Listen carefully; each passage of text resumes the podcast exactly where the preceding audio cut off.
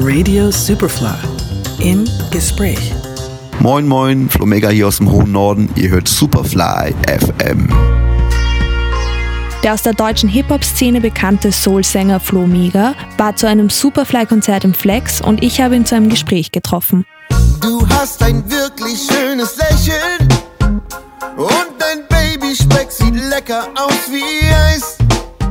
Einleitend würde mich interessieren, mit welchen Schlagworten du dein aktuelles Album BAMS beschreiben würdest. Äh, schlagen und streicheln. Und hast du unter Anführungszeichen ein Baby auf dem neuesten Album BAMS? Ja, persönlich, ich, ich mag halt dieses Push-Button-Funk. Das letzte Stück heißt Geht mir gut. Ja. Das ist der Sound, den ich privat sehr gerne höre und mache, auch schon sehr lange. Also das ist schon so mein Baby auf dem Stück.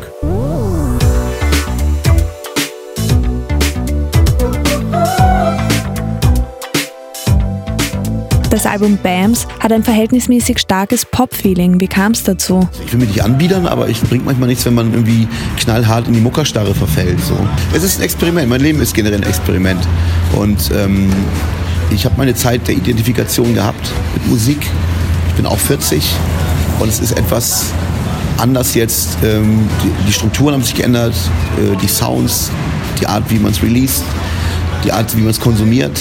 Ähm, es war einfach nur ein Experiment. Ich wollte mich den neuen äh, Strömungen öffnen. Hatte der Soundwechsel auch ökonomische Gründe?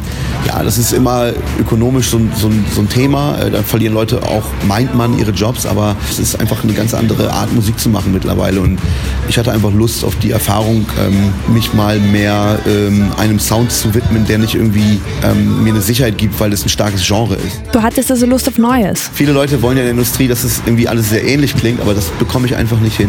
Ähm, ich wollte einfach meine Signatur äh, austesten, weil ich habe früher auch schon sowas gemacht. Ich habe auch in den 90ern eine Boygroup produziert mal. Das mit dem Soul, mit diesem genre-lastigen Soul, das war eigentlich auch nur ein Experiment damals, mhm. weil ich es halt kannte und konnte.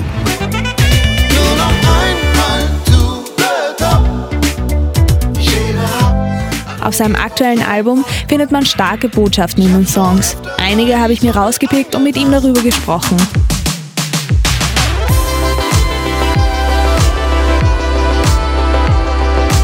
Wie ist der Song Atomraketen entstanden? Atomraketen in dem Song ist in der Tat über eine Liaison von mir geschrieben, aber es zeigt auch, was ähm, stellvertretend für Mann und Frau oder Partner noch an die Stelle drücken könnte. Ne?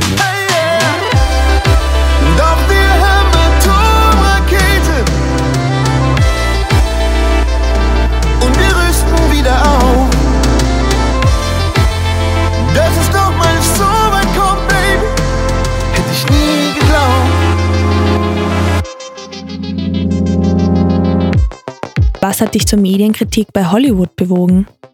Und bei Hollywood habe ich eigentlich sehr erwachsen, meine ich, verglichen mit der alten Zeit, wo meine Mutter zum Beispiel ein Foto ausgeschnitten hatte aus der Zeitung, wo ich zufällig mit drauf war, was dann auch ewig in der Küche hing, was einfach irgendwie, ja, wenn Menschen mit, mit der Öffentlichkeit in, in Berührung kommen, dann macht das was. In vielen Bereichen haben Menschen vielleicht nicht den Klimax im Leben bekommen, den sie innerlich eigentlich sich wünschen. Äh, hinter der Souveränität, der eloquenten Haltung ist oft große Unsicherheit. Ich sehe das Zeitalter auch als ein ehernes Zeitalter wie bei Rodin, nur dass die Skulpturen jetzt aus Fleisch und Blut sind. Jeden Morgen neuer Plot, äh, das ist in Hollywood drin. Äh, ja, wir sind in einer Art Hollywood, wo das Hochkantformat eben das 16 äh, zu 9 abgelöst hat.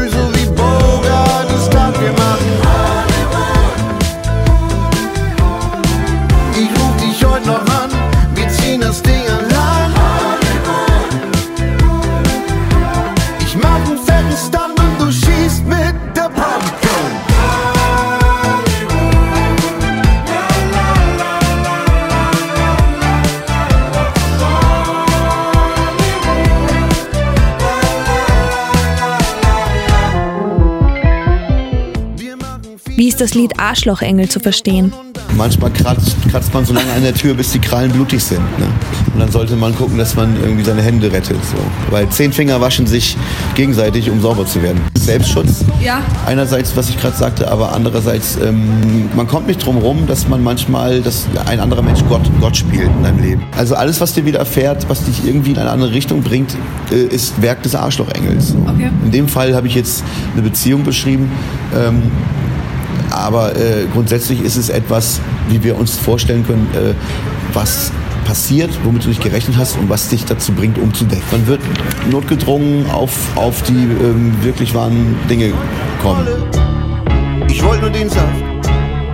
Ich wollte rocken und rollen. Sie wollte Spaß.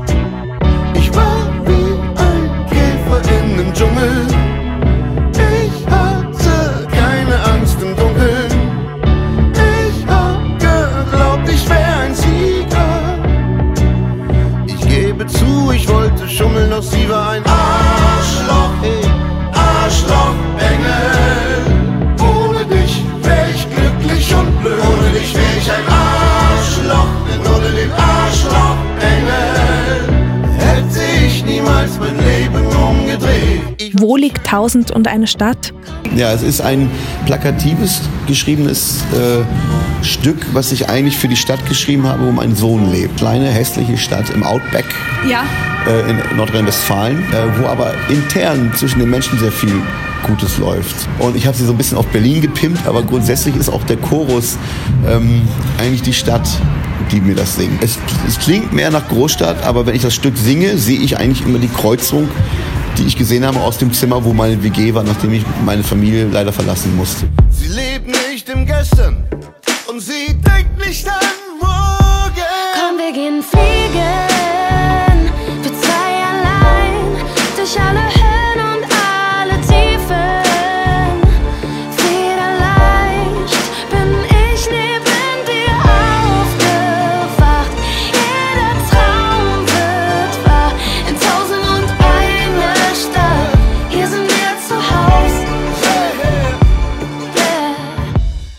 Flo Mega, ein Künstler mit Herz und Seele.